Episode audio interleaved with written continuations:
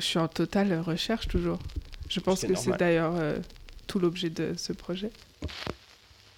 Bienvenue sur Graphic Matter, un podcast consacré au design graphique.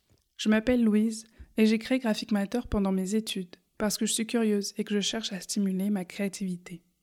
Je m'intéresse aux autres et à leurs pratiques, les graphistes, les graphistes autoristes, les typographes, les artistes et les éditeuristes. Je veux aussi comprendre la complexité et la richesse du métier que j'ai choisi. Alors je les interviewe. Aujourd'hui, je suis diplômée, mais Graphic Matter continue son chemin. Est-ce qu'il me manque des réponses? Oui, plein. Chaque rencontre était un nouveau point de vue. Je continue donc à rencontrer des créatifs qui m'inspirent, à partager des expériences avec vous et à mettre en avant la diversité des pratiques. Un grand merci à vous, auditeurs et auditrices, qui nous écoutez, et tout de suite, l'invité et dire que j'ai reçu Leslie David à mon micro. Leslie a grandi à la campagne avec des parents artistes et indépendants. C'est cette liberté et cette créativité qui l'amène vers le graphisme, puis la direction artistique. Ça et une pochette d'album de Björk qu'elle découvre à 14-15 ans, dont le design est réalisé par M&M. S'enchaînent alors des études, qu'elle ne finit pas, de nombreux stages où elle se découvre, exclusivement auprès de femmes designers, un job chez Petronio pendant deux ans, puis elle se lance à son compte. Aujourd'hui, Leslie dirige son propre studio d'une main de maître en jonglant entre créa et business pour des clients prestigieux ou des marques plus de niche. Carrément stylé. Nous discutons aussi de comment concilier un métier freelance avec l'arrivée d'un bébé et de la visibilité des femmes designers. Je vous souhaite une bonne écoute. Bonjour Leslie. Bonjour. Est-ce que ça va? Ça va très bien et toi?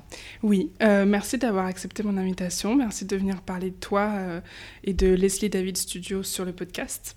Bah, merci pour l'invitation. Merci de venir toi dans mon bureau. Je voulais qu'on commence au tout début de, ton parcours euh, et à ton enfance parce que tu grandis avec des parents artistes. Ouais. Et je me demandais si, si, du coup, ça avait été une évidence d'aller dans une école d'art et de, de faire ce chemin-là. En tout cas, le début du chemin dans une école d'art. Ouais, mes parents sont rencontrés dans une école d'art. Euh, les petites histoires disent que mon père s'est retourné, il a vu ma mère et il a eu un coup de foudre. et après, ils ont bossé ensemble toute leur vie euh, sur des projets artistiques. Euh, c'est plutôt ma mère qui était l'artiste du, du, couple et mon père un peu le business, le business voilà, qui gérait, qui gérait toute la partie prod et business. Euh, donc euh, oui, euh, forcément, ça m'a influencé. Je pense que c'est forcément l'univers dans, lequel tu grandis t'influence.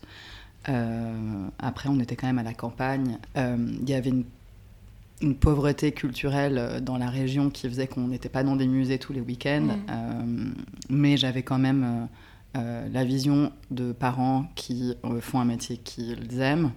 Euh, qui sont indépendants. Euh, et euh, voilà, le travail du dessin pour ma mère.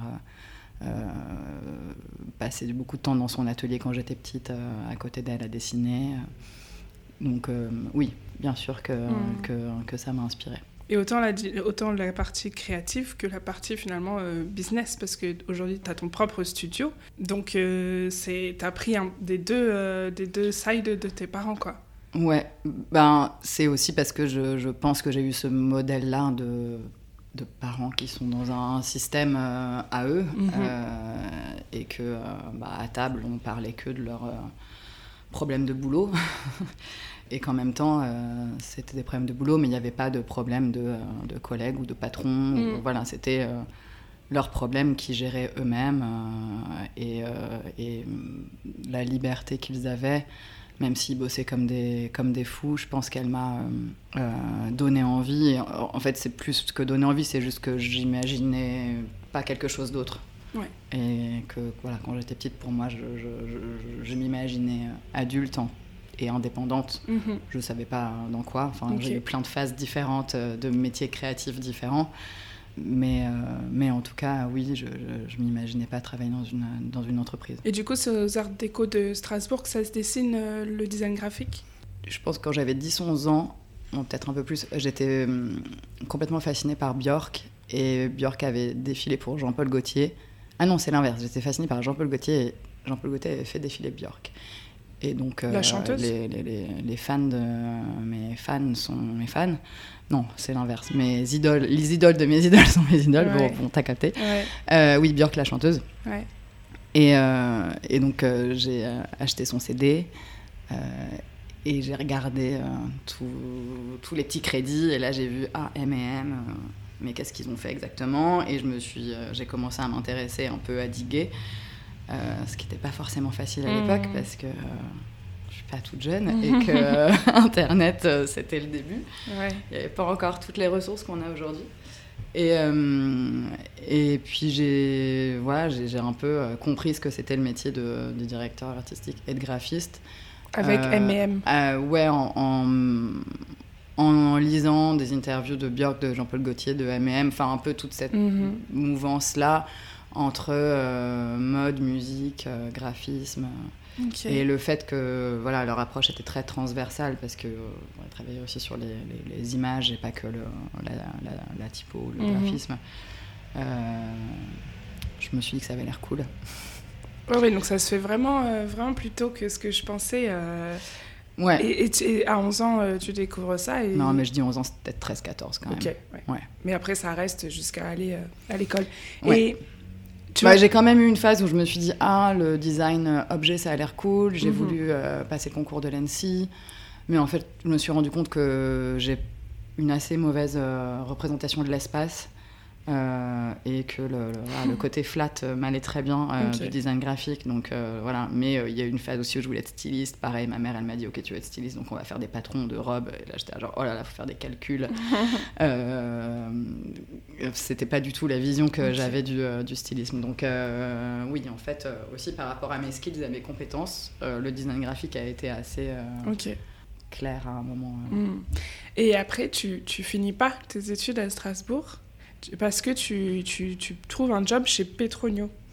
Ouais, en fait, euh, j'étais étudiante à Strasbourg depuis 4 ans et j'avais fait, je faisais beaucoup de stages. Euh, ça, c'est un truc important. Mm. euh, qu'il y a des étudiants qui nous écoutent, mais euh, il j'ai fait beaucoup, beaucoup de stages pendant mes études, enfin, entre chaque, enfin, chaque été. Ouais. C'était formateur à chaque fois? Ouais, hyper, hyper formateur. Et, euh, et un été, j'ai demandé un stage euh, chez Petronio, qui s'appelait Work in Progress à l'époque. En fait, j'avais vu un magazine euh, self-service à Beaubourg, dans la librairie. Et euh, la mode m'intéressait, mais pas, j'étais pas complètement addict à, Mhm. à la mode. Je connaissais pas les photographes et tout ça, mais j'ai ouvert le magazine et j'ai vu des, des planches typo euh, hyper années 70, vraiment inspirées d'Herb Lubaline, toutes les inspi que j'aimais à l'époque. Et je les ai contactés pour, euh, pour faire un stage et euh, ils m'ont rappelé six mois après en me disant Bon, on n'a pas de stage à te proposer, mais en fait, on a un poste euh, de DA junior là qui. qui enfin, on cherche quelqu'un. Est-ce que tu peux venir pour nous rencontrer? Je leur ai dit Bah oui, mais là, j'ai encore un an. Euh, de, avant mon, enfin, je, je pourrais venir après mon diplôme. Mhm. et, euh, et Ezra m'a dit, ouais, je pense que tu ferais bien de venir au rendez-vous quand même. On se rencontre et puis, euh, et puis, et puis on verra euh, ce qui se passe. Et en Mhm. fait, euh, on s'est rencontrés, ça, ça a bien matché. Il m'a proposé le poste et là, ça a été la décision. Enfin, une décision très dure à prendre parce que, enfin, j'avais jamais imaginé Oui. quitter l'école. Enfin, pour moi, j'avais passé mon diplôme. Mhm. et euh, donc là, il y a eu un grand débat entre les pour et les contre. Ouais, ouais. Et, euh, et, et en fait, c'est Ezra qui m'a dit oui, je pense que c'est une bonne opportunité quand même. euh. Et, et- et effectivement, je m'étais bien rendu compte qu'avec tous mes stages, j'avais appris énormément de choses. Que c'était vraiment comme ça que j'avais construit mon ma façon de créer mon portfolio et puis surtout que j'avais euh, j'avais compris les, les trucs quoi comment fonctionnait euh, un peu un peu le métier enfin un peu au début ouais. Euh, et donc oui je suis partie euh, les profs de Strasbourg étaient pas très très contents. Et après, après c'est plusieurs, euh, t'as passé plusieurs années chez, avec eux, chez- Euh, J'ai passé deux ans, un peu Ouais. moins de deux ans. deux ans. Ouais. Et après, tu te mets en indépendante. Ouais. Pourquoi Enfin, tu le savais là que ces deux ans, c'était, ça devait être une courte période pour ensuite rapidement être en indépendante? Ça faisait partie. Oui, c'était pas euh, pour moi, c'était vraiment euh, une expérience euh, dans laquelle j'allais euh, apprendre des choses, découvrir vraiment ben, le métier. Et en fait, j'avais déjà à l'école, commencer une pratique indépendante. Je faisais des illustrations en fait pour des magazines. Mhm. Quand je suis arrivée chez, chez j'avais déjà un agent. J'étais représentée par un agent. Donc j'avais j'ai aussi dû dealer ça en arrivant, c'est que j'avais quand même des commandes de temps en temps pour des magazines, c'était des petits trucs, mais euh, je faisais euh, des petites illustrations pour Télérama, pour Tétu Magazine. Euh, et, et, donc, donc j'ai continué à faire ça en parallèle de chez Petronio le soir et le week-end. Et donc je savais que, que je pourrais trouver du boulot euh, en partant. Euh, ça, n'allait pas euh, forcément être l'équivalent d'un salaire, mhm. mais, mais en tout cas, j'avais déjà, des, petits contacts. Et, et, quand je suis partie, voilà, c'est parce que aussi j'avais des projets. Mhm. Je suis pas partie pour un projet, mais je, suis partie parce que j'avais envie d'être, de faire mes, mes, trucs, à, moi. Et justement, alors ça ressemble à quoi ces premiers mois ou ces premières années en indépendante? Est-ce que, enfin, quels sont les premiers projets euh, qui arrivent, qui sont intéressants? Est-ce que c'est un petit peu laborieux? C'est comment? Ben, c'est hum, angoissant. Euh, j'essaie de me remettre dedans. Mmh. C'était il y a longtemps. C'était stressant, mais en même temps hyper excitant parce que euh, ben, j'étais en train de construire quelque chose. Euh, et, je faisais beaucoup d'expérimentations, je prenais vachement de temps pour, euh, pour, pour tester des choses. J'avais de la chance, euh, enfin j'ai eu de la chance d'avoir beaucoup de, de copains dans l'industrie musicale. et donc au début c'était un petit, une petite couverture de, de, de, EP, une playlist pour Because. Donc j'avais des petits projets comme ça, pas mal dans la musique, mhm. qui payaient pas trop, mais en tout cas je m'amusais créativement à, à essayer plein de choses. Euh, Ezra, il m'avait quand même aussi euh, fait bosser en free après euh, sur deux, trois projets. En fait, ça s'est fait assez naturellement et organiquement. Il y a pas, bien sûr qu'il y a eu des moments de flip et d'angoisse et de oh là là, j'ai pas de projet en ce mhm. moment. Mais voilà, ça, enfin, il y a toujours eu des projets qui sont arrivés naturellement. J'ai changé d'agent aussi. Je suis allée chez Monsieur l'agent en sortant de chez Petronio. Et donc là, j'étais euh, dans un uni. Enfin, Monsieur l'agent débutait euh, plus ou moins. Euh, et, c'était assez dynamique leur, leur roster à l'époque, et enfin toujours d'ailleurs. Et, et, voilà, et on a fait des projets avec Alexis et Romu de chez Monsieur l'agent. Et ça s'est fait un peu tout seul en fait. Ok, et c'était eux qui t'amenaient des projets? Ouais, bah, ils pouvaient m'amener des projets, ouais. Enfin, j'étais aussi libre d'en prendre de mon côté, mais, euh, mais, en tout cas, c'était une, une, rentrée euh, de, de projet avec ça. Et toi, tu faisais du démarchage des fois quand il y avait quelque chose qui t'a intéressé, quelqu'un qui t'intéressait? Non? Non, j'ai jamais vraiment fait de démarchage. Je sais pas, euh, je saurais pas trop comment m'y prendre. Je pense que j'ai fait du démarchage malgré moi. Mhm. C'était plus du réseau en allant dans des fêtes, beaucoup, dans des concerts, dans des vernissages, mais c'était c'était pas euh, stratégique de ma part. C'était mhm. plus, euh, j'avais des copains dans, dans la musique, euh, dans la mode, et donc mhm. Paris a beaucoup d'opportunités pour ce genre de soirée. et donc un réseau enfin mon réseau s'est constitué comme ça naturellement, pote de pote. Mhm. Donc aujourd'hui tu fais de la direction artistique. Ouais, ouais ça a un peu évolué quand même. Ouais. Depuis.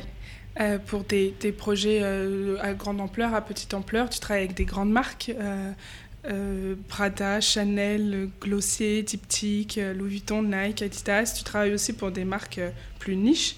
récemment, tu as, travaillé sur de la DA pour So, so, Vital, ça se dit comme ça? Oui.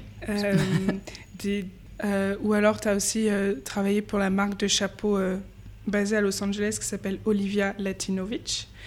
Euh, comment est-ce qu'on échange avec ces commanditaires? Quel type de, de, relation, quel type de ton euh, tu as avec, euh, avec ces commanditaires? Ben là, dans tous les gens, enfin dans toutes les marques que tu as citées, c'est vraiment différent. super différent parce que les, les, les marques établies, les grosses marques de luxe ou pas luxe d'ailleurs, mais elles viennent te chercher généralement parce qu'elles ont une problématique précise et un brief précis tu parles à des directeurs marketing, à des directeurs de la communication. Tu sais que ton projet, il a un début, une fin, euh, il y a une deadline euh, assez fixe. donc c'est assez cadré. Et après, quand tu parles de, Glossier, Sovital, Olivia Latinovic et, et d'autres projets sur lesquels là, on est intervenu vraiment en, en branding global, donc création de l'identité visuelle de la marque. Là, c'est complètement différent parce que tu t'adresses à des. Enfin, tu as en face de toi des clients euh, qui, qui ont des profils complètement différents et euh, qui sont pas du tout euh, ni dans le marketing, ni dans la com. un ancien client, enfin, Jack de Swital, il, il, était avocat. Olivia, elle est styliste, mais, mais elle est très créative.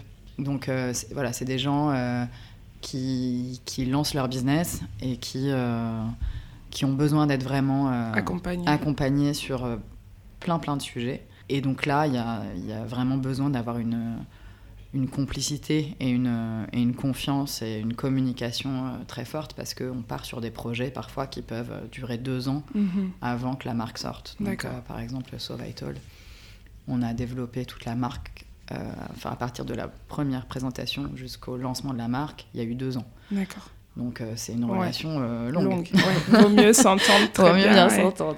Le dossier c'était un peu plus court, c'était c'était six mois, mais mais bon c'était six mois intenses aussi où on bossait mhm. dans le salon de d'Émilie. Donc c'est pas du tout les c'est pas du tout les mêmes rapports. Là c'est vraiment un rapport beaucoup plus humain et beaucoup mhm. plus enfin beaucoup plus humain, beaucoup plus proche en tout cas. Et, là, ce qui est intéressant aujourd'hui, c'est que bah, on a quand même euh, de l'expérience maintenant en marque qui se lance euh, et que euh, on est, en fait, on est là vraiment pour conseiller aussi les clients sur plein de sujets mhm. que nous on a déjà euh, éprouvés sur les autres sur les autres marques, par exemple. Vous faites un petit peu de stratégie, vous faites. Ouais, on fait on fait de la on fait de la stratégie. on en fait, on, en fait, on fait de la stratégie depuis le début, mais on s'en rendait pas compte. Mhm. Là, aujourd'hui, on verbalise plus euh, le côté stratégique et, on se positionne plus là-dedans et j'ai envie de développer ça. Souvent, quand quelqu'un vient nous voir et nous dit euh, voilà, j'ai un projet de marque, euh, je veux lancer une marque de, dentifrice, il faut que mon branding et mon identité soient faites dans deux mois et je veux lancer en janvier si on est en septembre, euh, on sait très bien que c'est pas réaliste. Et on va, ça va être le premier truc qu'on va dire aux clients. En fait, ça n'arrivera pas. Euh, c'est pas possible dans ta timeline, c'est même pas encore ton produit, tu, tu l'as, tu l'as pas encore. Donc la phase de développement du produit, elle est, elle est super longue. On, on, on, sait comment ça marche maintenant, et donc on peut accompagner. Il y, a des, il y, a des, clients qui le prennent mal et qui disent mais non non non, je suis hyper pressé, ça va, je vais réussir à le faire vite. Puis un an après, on y est encore.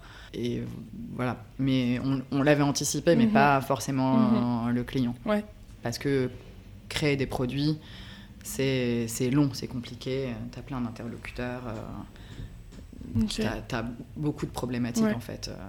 Donc, toi, la plupart des projets que tu fais, ils sont sur des temps longs bah non, mais il y en a beaucoup qui sont sur des temps longs. Mais j'essaye de pas en avoir trop en même temps parce que sinon ça, ça c'est une charge mentale qui est quand même assez, assez énorme parce que sur un projet comme euh, lancer une marque, tu, on peut être sur euh, euh, bon, le logo, la charte graphique, tout ça, mais aussi le développement du packaging, des assets print, du site web, de la campagne photo, mhm.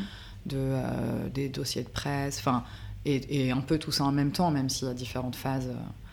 Bien sûr, voilà, des illustrations, enfin, du, du, contenu social média, donc il y a énormément de sujets, énormément de choses. Euh, et puis quand je te parle du packaging, c'est euh, la problématique du bouchon, la problématique de la matière. De, enfin, donc en fait, c'est énormément de, tiroirs et de sous-tiroirs. et de décisions à euh, prendre. Ouais, de décisions à prendre. Et, et parfois, on ne se parle pas pendant un mois parce qu'il y a eu de la production et donc il faut se remettre dans le dossier. Bon, bref, tout ça pour dire que c'est compliqué d'en avoir, d'avoir beaucoup de projets comme ça en même temps. Donc on essaye de bien les, de bien les choisir et de faire que ça se, ça se mange pas trop sur, le, sur, les, sur les timings. Et puis après, on a aussi des, projets plus courts. Euh, là, on fait des projets de, motion pour Apple, Apple Music. Euh, on, a beaucoup de trucs différents euh, en parallèle. Mm.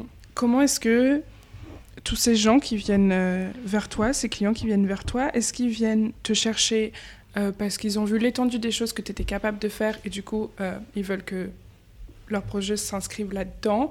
Ou est-ce qu'ils viennent te voir en disant euh, j'ai vu ça, ça me plaît, euh, je veux un truc comme ça Après Glossier, on a été énormément contacté par des marques de cosmétiques et pas mal de marques qui voulaient euh, une copie euh, de l'identité de Glossier. Ça, c'est vrai, mais tu t'en rencontres très rapidement et tu les acceptes pas parce que t'as pas envie de reproduire deux fois la même chose. Mais oui, euh, c'est difficile quand tu commences à être identifié sur un secteur en particulier, comme la cosmétique pour nous, mhm. de s'en éloigner. Mhm. Hum, ça, c'est quelque chose dans lequel je, sur lequel je lutte parce que j'ai pas envie que le studio ça devienne un studio de packaging et de cosmétiques. J'adore ça, mais j'ai vraiment pas envie de faire que ça de, au studio. Et donc, euh, oui, ça dépend. En fait, les, les gens sont inspirés par un, un projet.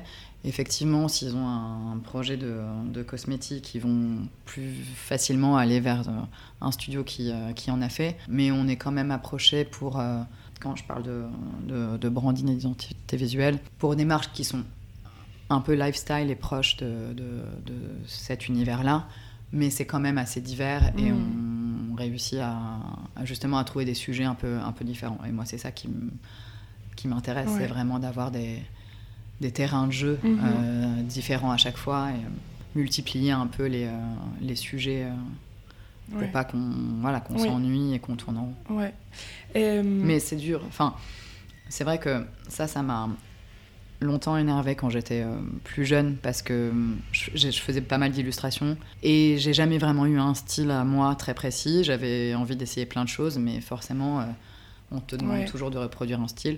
Ce qui, maintenant, en tant que directrice artistique, ben, je, je, fais la même chose. Enfin, forcément, je vais aller voir un illustrateur parce qu'il y a quelque chose qui m'intéresse dans son portfolio ou un photographe. Et je vais pas lui demander de reproduire la même image, mais en tout cas, ça va être un mood, quelque chose mmh. que que j'ai repéré parce que ça match avec le projet sur lequel on travaille.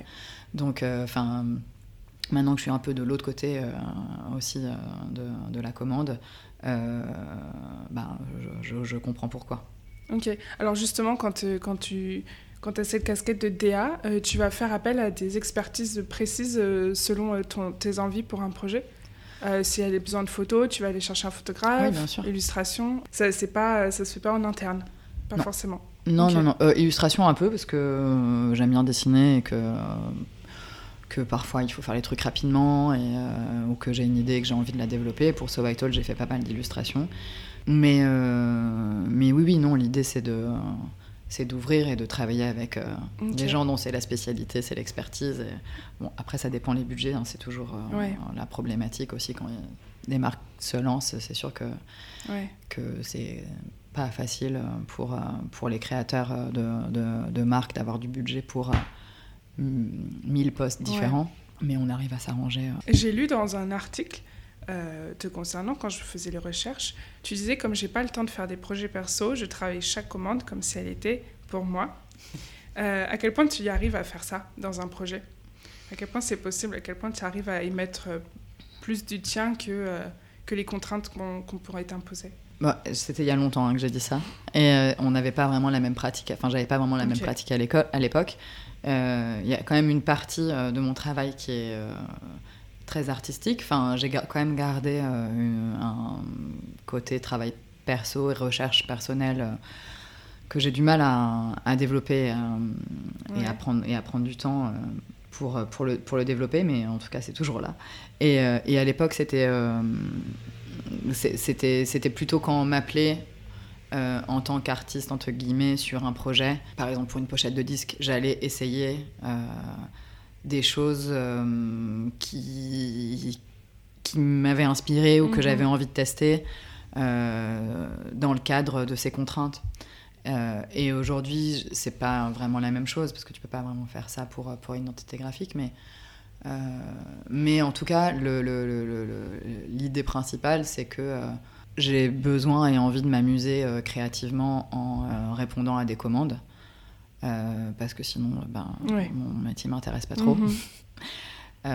et c'est vrai que j'ai moins, enfin, j'ai pas beaucoup de temps pour développer des choses personnelles. Donc, oui, quand il y a une opportunité de tester des trucs un peu plus graphiques, un peu plus craft, un peu plus analogue sur des projets comme là, on, on fait par exemple ces motions pour Apple Music, ben, en fait, voilà, j'avais des trucs dans la tête que j'avais envie de, de, tester et, euh, et, on, et, je vais euh, ben, les développer et et même parfois je vais un peu plus loin dans les développements et je présente pas des choses juste parce que j'avais envie de prendre du temps à ce moment-là pour euh, pouvoir les tester et les, et les expérimenter et voir si ça ressort dans un projet perso ou de commande mhm. des mois ou des années après. Enfin, Les expérimentations pour les clients peuvent complètement nourrir une autre, mhm. un autre projet derrière.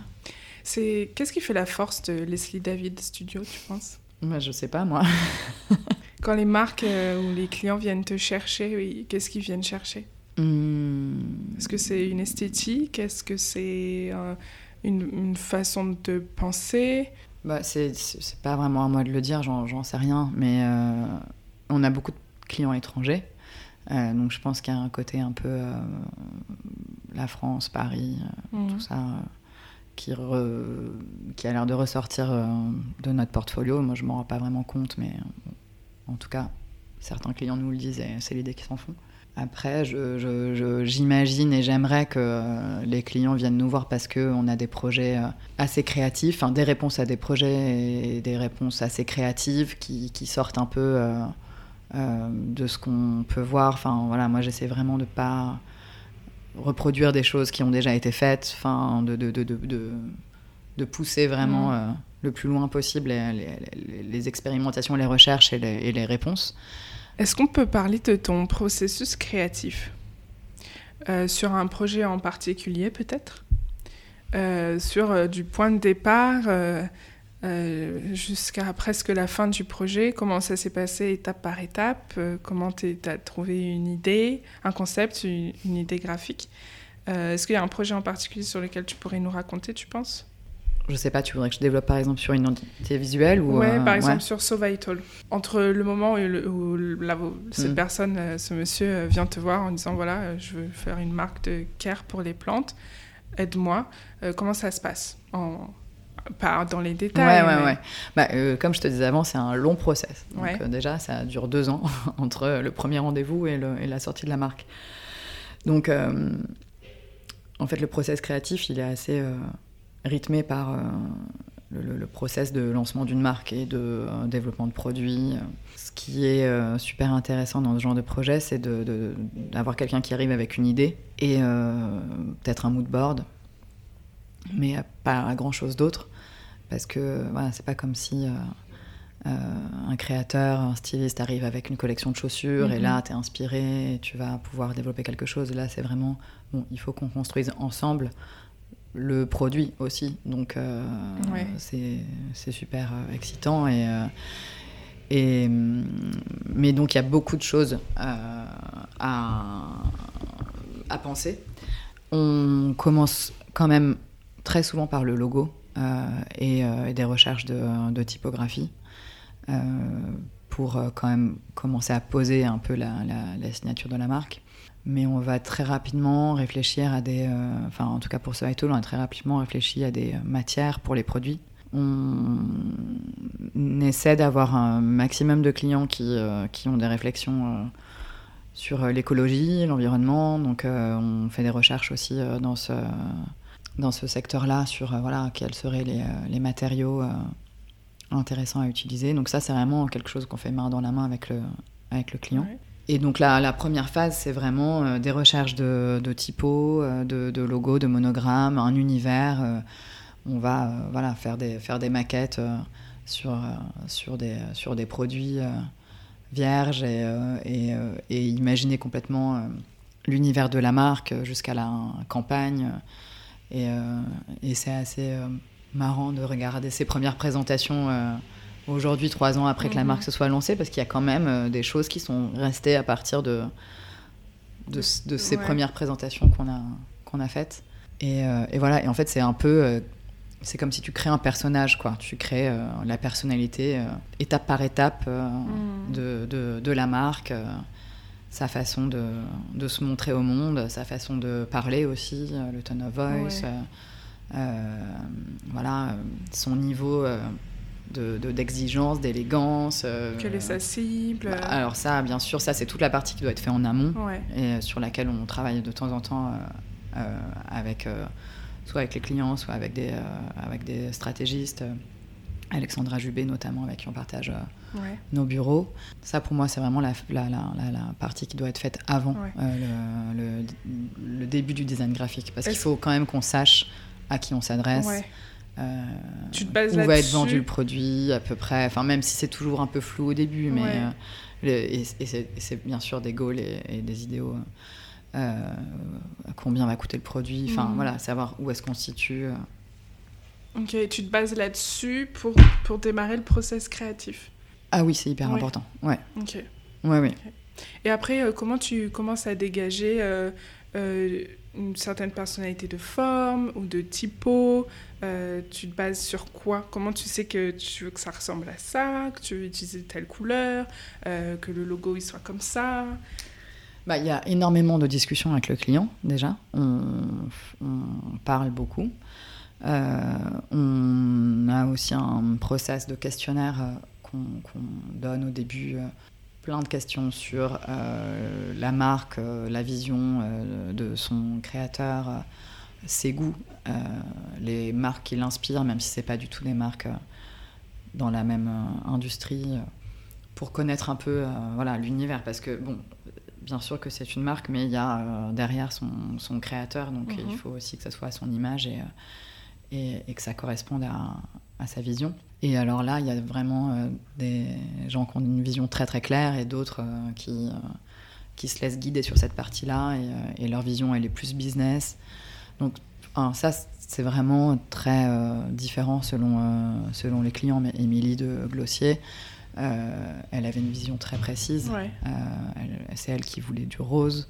Elle, voilà, elle nous a briefé euh, de façon quand même assez, assez précise. Après, ça a été un, long travail et, beaucoup de discussions, mais, mais la vision était là dès le départ. et c'est pas le cas, c'est pas le cas à chaque fois.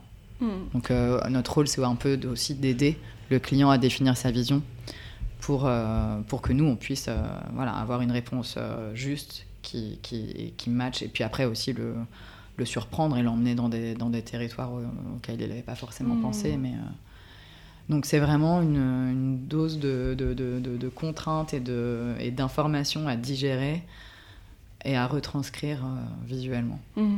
Et euh, ça t'arrive des fois que quand tu te lances sur un process créatif, tu ne sais pas trop par où commencer, d'avoir des doutes, de te demander si tu vas réussir à répondre comme il faut euh, bah oui, bien sûr. Euh, je pense même que le doute fait partie de mon process créatif. Euh, je suis quelqu'un qui a du mal à prendre des décisions. C'est un peu dommage pour un DA. Mais je pense que c'est une force, même si parfois ça me rend folle et mes équipes aussi. Mais en fait, j'ai tendance à remettre tout en question, même après qu'on ait décidé les choses. Parce que je vais avoir envie que ce soit parfait. Donc j'ai un petit syndrome de perfectionnisme, je mhm. pense.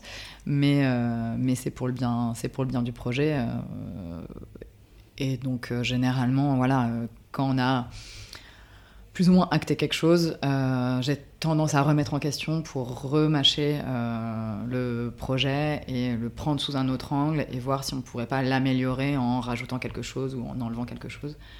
Euh, donc oui, le doute, euh, le, doute est là. Et après, euh, la, peur de ne pas y arriver ou de la page blanche, ou, elle arrive, mais souvent quand je, quand je suis débordée et qu'il y a énormément de projets à la fois et qu'il y en a un autre qui arrive alors que en fait un projet qu'on devait, qui devait être fini n'est pas fini mm. et il y a de, de l'overlap et là, là c'est plutôt panique et angoisse qui fait que c'est dur d'être créatif à ce moment-là. Mais enfin, je travaille pas toute seule, hein, on va en parler, je pense. Euh, et ça, c'est quand même euh, génial parce qu'on se fait énormément de ping-pong créatif mhm. euh, avec les, gens avec qui je travaille. Ouais. Justement, tu travailles pas toute seule, tu as une équipe avec toi. Et je me demandais comment toi, déjà, tu répartissais ton temps entre faire de la création ou être DA et, et gérer peut-être les personnes qui bossent avec toi. Est-ce que tu as une casquette de manager bah, euh, malgré moi. Ouais. Oui, j'ai une casquette de manager, mais euh, c'est pas forcément euh, celle que je préfère. Ouais. J'ai jamais vraiment eu envie d'avoir un studio. Euh, mm. Moi, mon, mon, idéal, c'était de travailler toute seule ou en couple, comme mes parents. Est-ce que c'est la quantité de travail qui a fait que tu as été obligée au bout d'un moment de, de, Ouais. d'avoir des gens qui travaillent avec toi. Ouais, c'est la quantité de travail, le fait que j'ai eu un bébé aussi, euh, que je pouvais pas passer autant de temps euh, qu'avant euh, sur, sur les projets. Mais et donc voilà, au début, au début c'était un peu forcé. Mhm. donc j'ai commencé par prendre des stagiaires et puis petit à petit, ma stagiaire est devenue mon assistante, elle est restée. Après on a, enfin voilà, donc ça, ça, ça s'est développé vraiment très lentement Mhm. euh, sans trop de stratégie de développement. Mais plus, euh, voilà, là en fait, il nous, il nous manque un profil comme ça dans le studio. On prenait des, des, des, des freelances quelques jours par là. Et puis finalement, on se rendait compte qu'il fallait quelqu'un euh, Ouais. tout le temps. Mais c'est assez variable. Enfin, là en ce moment, on est euh, 1, 2, 3, 4, 5, 5, Ok. 6, avec une stagiaire. euh, et, euh, et surtout, euh, j'ai quelqu'un qui m'aide sur la partie chef de projet, studio manager. Donc il y a Margot qui est là, qui m'aide énormément sur toute cette partie-là et qui me déleste de Ouais. beaucoup de choses qui sont pas des choses créatives, enfin voilà, des Ouais. tâches créatives. Et Mais alors- il, il reste quand même beaucoup de tâches Ouais, pas créatives pour moi quand même.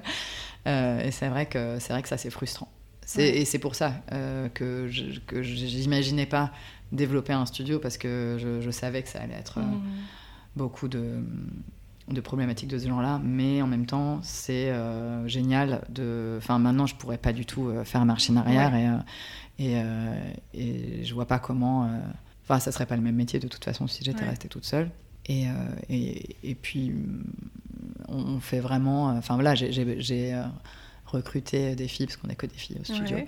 euh, qui ont des skills différentes des miennes. Et, euh, et c'est génial parce que. euh, Vous vous complétez on se complète et, et, maintenant j'accepte de faire de, de, la, de la direction créative, de, de la DA, mais pendant longtemps j'avais vraiment les mains dedans, je, je m'en éloigne un petit peu et, j'accepte la, le- la casquette de, de, de DA, Ouais. mais c'est pas facile quand t'as quand t'as Mm. Vraiment un, un cerveau de créatif qui j'aime en plus être seule moi devant euh, Ouais. devant mon ordi et passer du temps à tester des choses là aujourd'hui j'ai plus le temps de le faire et c'est vrai que c'est vrai que c'est un peu frustrant mais euh, mais on a mis un truc en place euh, cette année c'est que personne ne bosse le vendredi D'accord. pour que tout le monde puisse avoir un jour soit pour bosser sur des projets perso soit pour faire ses rendez-vous Ouais. euh, médicaux ou, euh, Ouais. ou peu importe. Et Toi donc aussi, tu le voilà. fais Oui, oui, bah, T'essayes oui et non, j'essaye. Mais Ouais. en tout cas, euh, j'essaye. Je... C'est un jour un peu différent des autres Mhm. sur lesquels je peux me poser en plus sans être, sans être sollicité par, Ouais, bien sûr. par euh, les gens avec qui je travaille et, euh, et où vraiment je peux réfléchir aussi. Pour l'instant, j'arrive pas vraiment à prendre le temps pour bosser sur des projets perso parce qu'une journée c'est pas c'est pas assez long, ça passe beaucoup trop vite, mais c'est plus des réflexions stratégiques, des, des hum, voilà des, des, des mails qui, euh, qui sont compliqués à faire ou des, des, Mhm. des- voilà des choses comme ça ou des rencontres ou des podcasts. Ouais. Et du coup, euh, ça te permet de jongler sur combien de projets euh, avec ton équipe en même temps? Bah ça c'est très variable selon les périodes de l'année. Ok. Euh, je sais pas trop, je dirais entre, euh, entre 5 et 10. Ok. Mais enfin, à des échelles différentes. Mhm, Il y a des ouais, petits sûr. projets, des gros projets, des projets courts, des projets longs. euh. Et les projets longs, parfois, ils ont des périodes de pause aussi parce Ouais. que c'est le développement de produits. Donc bon, Mhm. c'est... Tu travailles le soir ou le week-end? Euh, ouais, Ok. souvent, moins qu'avant. Euh, je... bah, j'ai une fille, comme je te Ouais. disais. Euh, donc euh, c'est Elle a sûr que... Elle a 10 ans, hein, c'est pas nouveau. Non, mais Mais à 10 c'est ans, une, ça prend du temps. Oui, oui, ça prend toujours du temps, même si elle est plus indépendante que quand elle était plus petite. Non, oui, ça c'est un sujet, hein, la, la- la maternité, euh, quand, quand t'es graphiste et que tu bosses euh, Ouais. énormément, euh, ça, c'est, un, gros, un, un gros chamboulement, ouais. Mais est-ce que je bosse le soir et le week-end? Ben, Quand j'ai ma fille, parce que je l'ai une semaine sur deux, euh, je la récupère euh, assez tôt, donc euh, je pars du bureau vers 17-18 heures, et généralement je rebosse le soir quand, Hmm. quand elle est couchée. Quand je l'ai le week-end, je bosse pas le week-end. Ok. Et quand je l'ai pas, je passe. et, et, du coup, tout à l'heure, tu disais que le moment où tu es tombée enceinte, où, où tu as eu ta fille, ça a été justement le moment décisif où tu as commencé à, à, à t'entourer. C'était comment à cette période-là de gérer le travail, l'arrivée d'un bébé? Parce que tu me dis qu'on peut en parler. Ouais. Euh, ça a été comment à, Process? Ça a été beaucoup d'insomnie quand j'étais enceinte. ouais. Euh, ouais, j'étais assez angoissée par euh, le, comment tout ça allait se, allait se passer. Bon, avec du recul, ça s'est très bien passé, mais avec du recul, je pense que j'ai repris le travail beaucoup trop tôt aussi. Mais ça, je le ferai, je le referai pas, et je conseille à personne de le, de le faire. Est-ce que tu avais la sensation que t'avais pas, enfin que si tu t'arrêtais, si tu mettais une pause sur, euh, sur les Ah, j'avais l'impression que tout le monde allait m'oublier. Ah oui. Que ça, tout allait s'arrêter. Ça arrêtait quatre mois, j'avais euh, vraiment l'impression que j'allais hmm. disparaître du, du, du tableau. Quoi. Ouais, ouais. Euh, ce qui n'est pas le cas parce que 4 mois, 6 mois, c'est pas grand chose quand même. Hmm. Mais quand tu es dedans, tu as, du mal à prendre du recul. Et, et puis, bon, c'est dur d'être indépendant. Tu sais jamais si tu vas avoir un projet. Enfin, même, même nous au studio, on voilà, tu as une visibilité à très court terme quand même. Hein. donc, euh, c'est source d'angoisse. Et donc là, bah, il se trouve que j'avais des projets euh, quand je suis tombée enceinte, enfin, quand j'étais prête à accoucher. Et, euh, et Laïs, qui était ma stagiaire, oui, je lui ai demandé de, de rester. Mhm. et, et, elle m'a remplacée pendant deux mois. Mais j'étais voilà, j'étais toujours là à suivre les, les projets. Les projets. Et ça s'est très bien passé. Et puis après, j'ai repris euh, le, le, boulot assez vite. Ouais. Mm. Mais le rythme a été euh, complètement chamboulé parce que ben, t'as plus la même énergie et tu peux plus mm. bosser autant. Ouais. Donc là, tu dois un peu te. Enfin, voilà, j'ai dû euh, m'entourer pour pouvoir répondre à autant de projets que, que, je le faisais à l'époque. Oui, j'imagine que ça a dû chambouler le rythme et puis après euh, réussir à jongler entre vie perso, euh, vie familiale et vie, euh, et vie pro.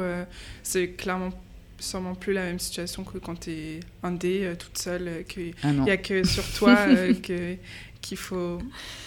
Non, non, mais c'est pour ça, moi, c'était une question qui me que je m'étais posée assez tôt. et en fait, je me suis rendu compte que quand j'étais étudiante, j'ai fait des stages presque avec des femmes graphistes. Mhm mais c'était un peu inconscient. Hum, je pense que j'avais envie de savoir comment, euh, comment tu pouvais gérer ça, en fait, quand tu es une femme indépendante. Euh, mais qui a quand même envie d'avoir des enfants, une vie de famille et, euh, et une carrière. Et une carrière. et voilà, comment tu peux mener tout ça de front. Et, et, donc, je suis allée voir plein de plein de femmes différentes. J'ai fait un stage avec Sylvia Tournery, j'ai fait un stage avec Elena Ishbia de Ishekar, j'ai fait un stage à New York avec Dean Chuck. Elles étaient toutes à des moments de leur vie différents. Mais, euh, mais c'était super inspirant de voir comment elles pouvaient euh, ben, mêler, euh, mêler les deux. Quoi. Mhm. Parce que, bon, malgré tout, c'est quand même une problématique féminine. Hein, ouais. Pas se leurrer, hein, on est quand même un peu plus sollicité que que nos amis les hommes. Ouais. Et alors, quand tu, quand tu fais tes études, euh, quels sont les studios qui t'inspirent? Est-ce que tu as des, as des, des modèles euh, féminins Bon, justement, tu dis que tu es allé faire des stages, etc. Mais, euh, mais j'imagine que le paysage, il est toujours aujourd'hui, était quand même. Du, le paysage du graphisme est dominé, en tout cas en termes de représentation, par les hommes. À ce moment-là, c'était comment pour toi? Euh, bah, il y en avait vraiment pas beaucoup à l'époque. Euh, c'était euh, vraiment sur les doigts d'une main, quoi. Je trouve que ça a quand même beaucoup évolué, même si ça reste encore minoritaire, mmh. mais malgré tout, enfin, il y en a plein des, des, des, des, femmes graphistes, des arts indépendantes, des studios menés par des, par des, par des femmes. Quand j'étais étudiante, bah, je, j'en connaissais pas énormément et je me suis tournée vers celle que, vers celle que je connaissais, enfin que j'avais identifiée en tout cas. Et qu'est-ce qui explique, tu penses que quand on est en école euh, d'art appliqué, on est 90% de filles et que ce qu'on voit euh, euh, sur les réseaux ou les gros projets qui sont, ils sont donnés à 90% à des hommes comment, enfin, Pourquoi il y a ce switch, tu penses? Tu as déjà réfléchi dessus Oui, oui, ben oui j'ai déjà réfléchi dessus, oui. ça fait partie des, des grandes questions de la vie. Bah non, mais c'est marrant parce que ma mère me disait exactement la même chose quand elle était en école d'art. Il y avait, euh, je pense, 10% d'hommes. Et elle me dit, mais elles ont toutes disparu. je ne sais pas ce qu'elles sont mmh. devenues. Euh, et ben, pour moi, à l'école, c'était pareil. Hein. Il y avait euh, beaucoup, beaucoup plus de, de, filles que d'hommes. Euh, ben, je ne sais pas, il y a différentes théories. je pense que déjà, les femmes sont un peu plus invisibilisées, elles se mettent moins en avant que les hommes, donc elles sont là, il y a des studios, mais on les voit pas forcément elles communiquent de façon différente. Mm. Euh, je ne veux pas faire de généralité, mais toujours, un, voilà, un, peu plus en douceur, en finesse et en discrétion, on va dire. Euh, donc, euh, ben, moins visible que, que d'autres. je pense qu'il y en a beaucoup voilà, qui sont partis en agence et, et peut-être que la maternité fait aussi que ben, c'est plus stable, d'avoir un emploi stable. Et euh, c'est sûr que je me suis déjà posé la question aussi. C'est enfin le, le, le, stress d'être indépendant quand en plus tu dois être mère et gérer une famille, c'est c'est quand même encore beaucoup euh, sur, sur nos épaules. Et, et je pense qu'on a pas mal qui font le choix d'être euh, d'être dans des, dans des entreprises et d'avoir un salaire. Hmm. Et euh, c'est compréhensible. Mais comme je te disais, moi, en fait, des, des, graphistes femmes, DA femmes, créatrices, j'en connais plein.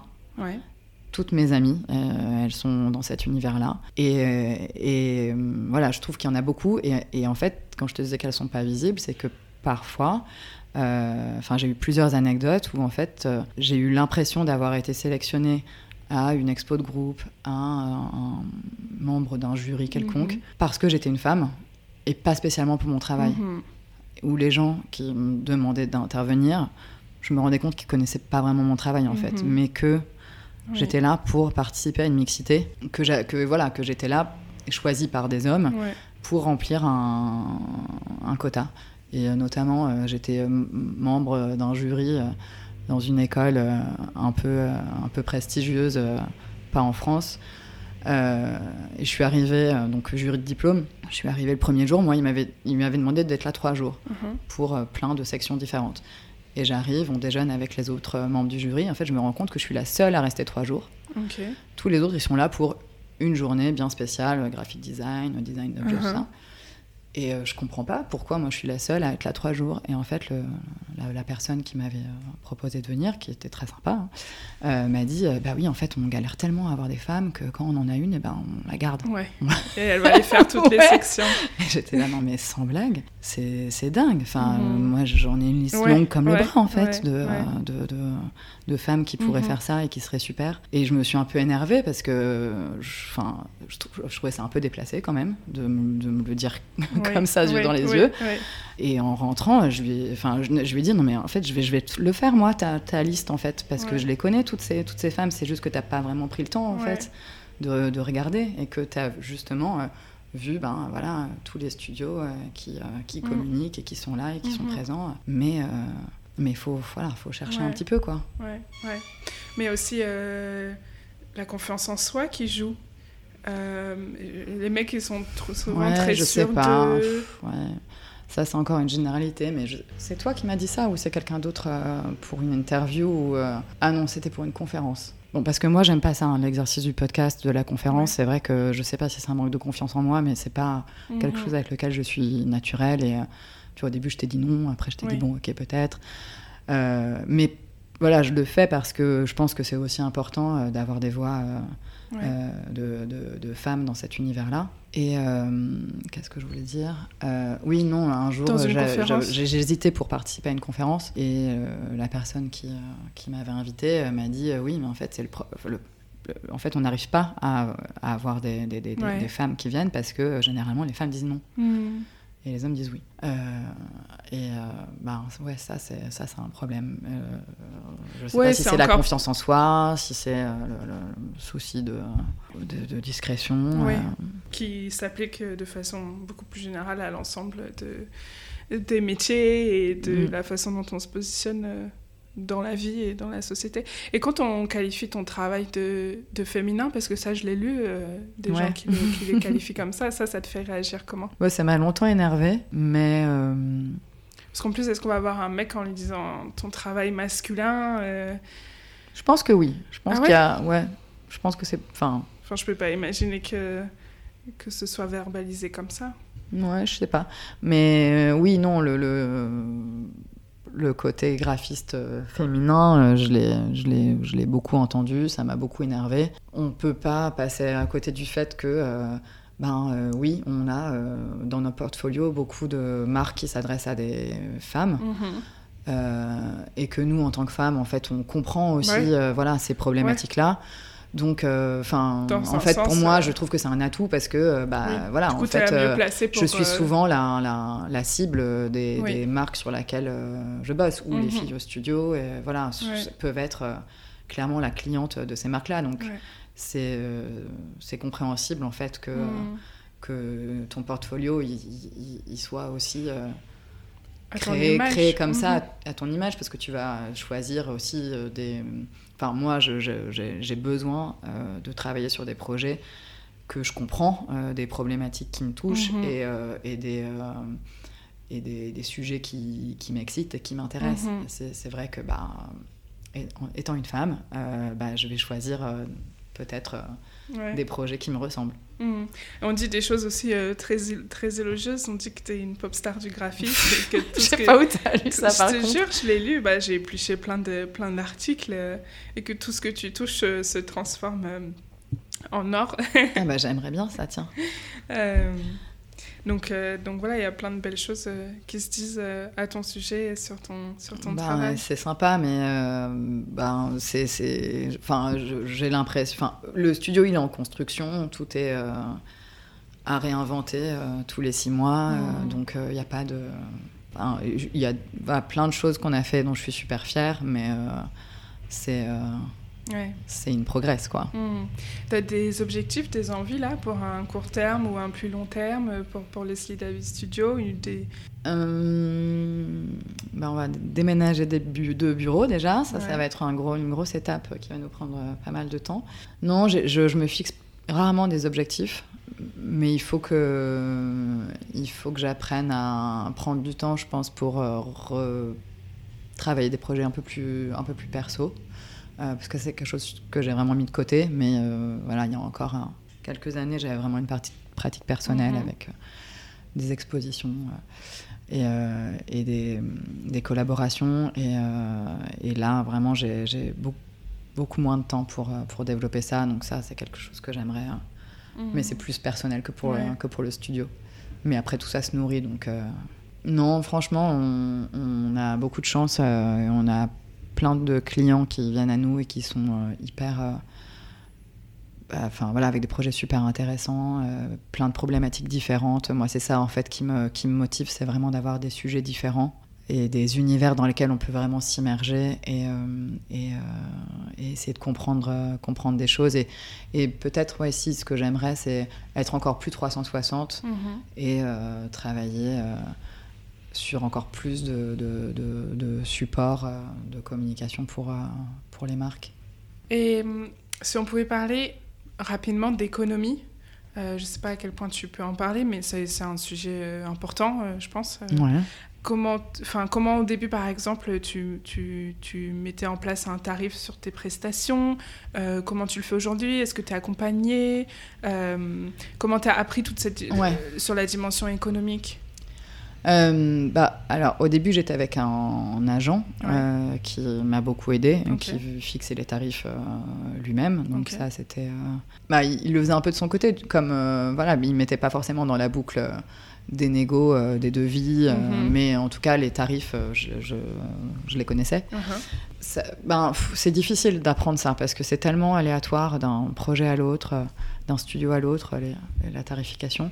J'ai, euh, ben, on discute beaucoup avec euh, mes amis euh, qui, sont, qui ont aussi des studios, qui sont aussi graphistes. Enfin, je te dis ça, aujourd'hui, on le fait tout seul et on n'a plus vraiment de problématiques à ce mhm. sujet-là. C'est quelque chose qu'on maîtrise, mais au début, voilà, c'est vraiment un apprentissage.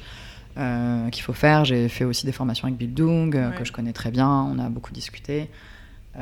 J'ai toujours un agent d'ailleurs qui s'appelle Mirror Mirror et qui nous aide de temps en temps sur, les, sur les projets. mais maintenant, avec Margot, on est assez indépendante voilà, pour, répondre, pour répondre à ça. Et généralement, ce qu'on fait, c'est qu'on regarde le type de projet, et voir si on a déjà fait des devis dans cette, euh, dans cette typologie de, projet. Et, euh, et, on essaye d'évaluer un peu euh, par rapport à la dose de travail. Mhm. et puis après, il y a des clients qui arrivent avec des budgets fixes. Mais en tout cas, oui, ça, c'est un apprentissage qui s'est fait, j'allais dire naturellement, mais non, pas du tout naturellement, parce que pour moi, les chiffres, c'est vraiment pas naturel, mais c'est un apprentissage que j'ai dû me forcer à faire. Euh, et que euh, je fais pas encore euh, super bien parce que c'est vraiment vraiment pas la partie qui m'intéresse. mais apprendre à faire un tableau de frais, d'entrée, de sortie. Enfin, voilà, là c'est une petite entreprise, donc il faut connaître tes coûts fixes, toutes, toutes, tes charges et faire des calculs qui généralement m'empêchent de dormir pendant plusieurs jours après parce que ça coûte très très cher d'avoir un, un studio, enfin de faire tourner un, studio comme ça. Euh, c'est un peu vertigineux, mais, euh, mais on y arrive. Pour l'instant, je touche euh, du médium. Mmh. Non, c'est pas c'est pas la partie cool, mais mais on a de la chance d'avoir d'avoir des projets réguliers. mais bon, comme je te disais, voilà, on a une visibilité à six mois, mmh. donc tu sais jamais euh, ce qui peut, ce qui peut se passer. quoi. Mais jusque-là, les projets euh, sont toujours. Euh, jusque-là, c'est arrivé un peu tout seul et on n'a pas eu besoin de démarcher. Hmm. on a de la chance. Ouais. Est-ce qu'on peut aller sur les questions de la fin Ouais, c'est des références de qui est-ce que tu aimerais entendre sur le podcast? Alors, est-ce qu'il y a eu un ou plusieurs livres qui t'ont marqué, qui t'ont suivi? Je crois que je t'en ai parlé tout à l'heure, mais j'ai une passion euh, pour euh, Herbubaline et les années 70 en général dans la mode et le, et le graphisme. Euh, donc voilà, toute cette, toute cette mouvance-là, Milton Glaser, Lubaline et, et, tous les autres. et c'est aussi pour ça que j'avais croché sur self-service, c'est parce qu'ils utilisaient l'avant-garde partout, mm-hmm. que voilà, toute leur typo était très imprégnée de, de, cette, de ces années-là. Euh, donc ça, c'est des références fortes, je pense, qui sont restées. Alors, je regarde pas tous les jours, hein, euh, euh, mais en tout cas, en tout cas, je pense que c'est bien ancré dans mon, dans, mon, inconscient. après, il y a un, livre que j'adore et qui a été réédité il y a pas très longtemps et que, et que j'offre à tour de bras à mes amis. c'est un livre qui s'appelle Savoir revivre de Jacques Massacrier. En fait, euh, c'est une histoire assez intéressante. C'est un, ancien euh, pubard dans les années 70 qui a décidé de partir vivre à Ibiza avec sa famille et son singe, parce qu'il avait un singe. et il a fait un manuel de euh, d'autonomie, en fait, de vie en autonomie. Et tout est écrit à la main. Pas, c'est pas une typo, c'est vraiment écrit à la main, uh-huh. manuscrit. et, tout, et les dessins sont magnifiques. ça, ressemble un peu à, Hamilton Glaser, euh, c'est des dessins 70. Euh, enfin, j'adore ce livre, il est magnifique. Euh, mais c'est pas un manuel de, graphisme, c'est vraiment un manuel de vie. Alors après, mhm. j'ai lu des bouts, hein, mais c'est plus un objet visuel mhm. qu'autre chose. Mais oui, sinon, en référence, après, il y a un peu toute la mouvance art décoratif. alors, les arts déco, l'art nouveau, c'est vraiment une période qui m'inspire beaucoup. Mais quand je veux dire art décoratif, j'étais plus art appliqué, euh, mhm. comme le travail de Sonia Delaunay, tu vois, qui était, euh, enfin voilà, qui m'a beaucoup inspiré parce que elle a touché à énormément de supports, du textile euh, aux décorations de, de, théâtre, mhm. des tapis, des peintures, enfin voilà. Et moi j'aime ça et c'est aussi ça que j'ai envie de développer, c'est euh, une pluralité euh, dans les, dans les médiums et, et, les supports en fait. Euh. Et, et, ça, c'est quelque chose que j'ai, que j'ai envie de développer, qu'on a un peu mis de côté parce qu'on s'est un peu focus sur la partie branding, identité visuelle ces dernières années. Mais ça, c'est quelque chose qui fait partie de mon travail. On a fait beaucoup de textiles à un moment. Il y a un peu des phases. Quoi. Il y a un mm. moment, on a été beaucoup sur la musique, après beaucoup de textiles. Là, maintenant, c'est plutôt identité, identité visuelle. Donc, mais j'aimerais bien revenir à l'objet et vraiment au design euh, graphique euh, des objets. Est-ce qu'il y a quelqu'un que tu aimerais entendre sur le podcast? Euh, Ouais, il y a plein de gens que j'aimerais entendre euh, sur le podcast, mais j'aimerais bien entendre plus de femmes. Ouais. Euh, je peux t'envoyer la liste que j'avais envoyée. Non, mais je pensais à une amie qui s'appelle Elisa Valenzuela, qui, euh, qui est pas graphiste. Alors, je sais pas ce que c'est ta ligne éditoriale, si c'est vraiment graphiste ou euh, c'est- créatif, hein, Créatif, au sens large. euh, dans le domaine des arts visuels. Ouais. Mais, Bah, mais j'essaye d'être. J'essaye d'avoir une parité Oui, non, dans, mais j'ai vu. hein. dans mes invités quand même. Mais euh, oui, donc Elisa, euh, je pense que ça serait super. Euh, elle fait beaucoup de, de motion, mais elle a un parcours intéressant parce que école d'art, agence de pub, après elle s'est lancée toute seule, après pas mal d'années en agence de pub. Cléo Charuet, je sais pas si tu connais son travail, s'appelle Cléo Bureau, son, je crois que ça s'appelle toujours Cléo Bureau, son studio. Elle fait des choses incroyables et elle est très discrète Mhm. et j'aimerais bien. Et, elle, et, en, et en plus, elle est trop marrante. Euh, Ouais. J'aimerais bien l'entendre. Et euh, Marussia euh, qui est une euh, styliste qui fait de l'upcycling de, de fringues. Et je pense qu'elle pourrait être très cool en interview aussi. Elle est vraiment drôle. Ok, ok, trop bien, merci. Est-ce que tu écoutes de la musique en travaillant? Non, Non? T'écoutes quoi? J'écoute rien. J'écoute. J'ai besoin de beaucoup de concentration ouais, quand, je, quand je travaille. Et en fait, euh, je, je, passe- je saute tellement d'une tâche à l'autre que j'arrive pas. Enfin, dès que je mets de la musique, je la coupe en deux secondes parce que je suis interrompue euh, Ouais. dans un mail euh, ou euh, une conversation. Donc, ouais, non, c'est un peu triste, mais j'écoute pas de musique en travaillant. Et est-ce que tu as une typographie à me donner pour, pour la cover de, de notre, notre épisode? Oui, alors j'ai vu que tu demandais ça à chaque fois. Écoute, euh, de façon un peu random, je vais te donner la Herald, qui est une euh, typo. Je sais pas si elle est libre de droit, mais je pense que oui. Ok, Qui est une typo qu'on utilise beaucoup euh, pour euh, So Vital. Tiens, c'est celle-là, regarde. Not for you, là. ok. Euh, bien 70, euh, comme, euh, comme, je les aime. aimes.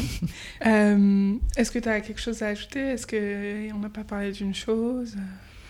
On n'a pas trop parlé euh, des, euh, des gens, des filles avec qui je travaille, des Ouais. femmes avec qui je travaille. J'ai du, Ouais. j'ai du mal à dire femme. Même Ouais, quand je parle de moi, j'ai du mal à dire femme.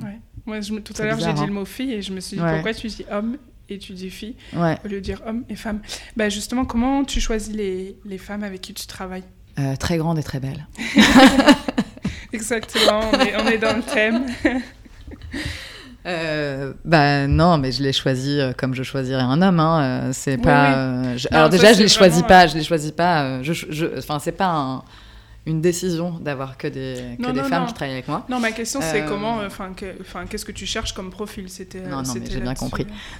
Bah, en fait, ça dépend de, du profil qu'on cherche euh, au moment où on cherche. Mhm. Euh, mais en tout cas, au studio, euh, on- je travaille avec Lou, qui a un profil très typo. Euh, et euh, plutôt édition, mais bon, elle fait du, euh, du digital aussi. Là, on a eu un, un Turnover? turnover récemment, donc j'ai une nouvelle équipe depuis. Enfin, je crois que c'est Inès qui est là depuis plus longtemps, elle est là depuis un an. Mais c'est vrai que ça, ça, ça bouge beaucoup parce que quand tu prends des gens créatifs, généralement, ils ont envie de faire leur propre Ouais, studio derrière. Ouais. Ils ont envie de venir voir comment ça se passe et d'après euh, partir faire leur propre studio. Ça, c'est assez difficile, j'avoue, euh, de, de voir partir euh, bah, des gens avec qui tu as travaillé pendant 3-4 ans Mhm. et avec qui ça se passe bien. Donc là, il y a Charlotte et Laura qui, sont, qui se sont lancées cet été en free. mais en gros, oui, il y a des profils plus digitaux, euh, motion et plutôt euh, typo édition. Et euh, voilà, j'essaye de, de, de mélanger ça. On a, comme on travaille beaucoup avec Sovital, c'est un client régulier. euh, Mhm. Inès, elle travaille que pour ce client-là, donc elle est en, en- voilà au studio, mais euh, spécial, spécial pour euh, pour ce client. Et il y a Margot euh, qui, euh, je t'en ai parlé déjà, est vraiment euh, la partie euh, organisation. euh, Mhm. euh, pour, euh, pour que toute la partie créative se passe bien, Ouais. euh, de vie, euh, chef suivi de projet. Et tu prendras pas de, de mec dans ton studio Ah si, si, mais j'en ai déjà pris. Hein. Cédric qui a bossé sur, sur Sovital euh, et euh, c'était super. Il est venu euh, quelques mois bosser sur une édition qu'on va, qu'on va sortir l'année prochaine. Et ça a trop bien matché. Et, et on s'est, voilà, il, s'est fait adopter par les mhm. filles, par les femmes. non, ça marche pas les femmes. trop bien. Merci Leslie pour, pour ton partage et pour tout ton temps. Merci beaucoup. Merci beaucoup à toi.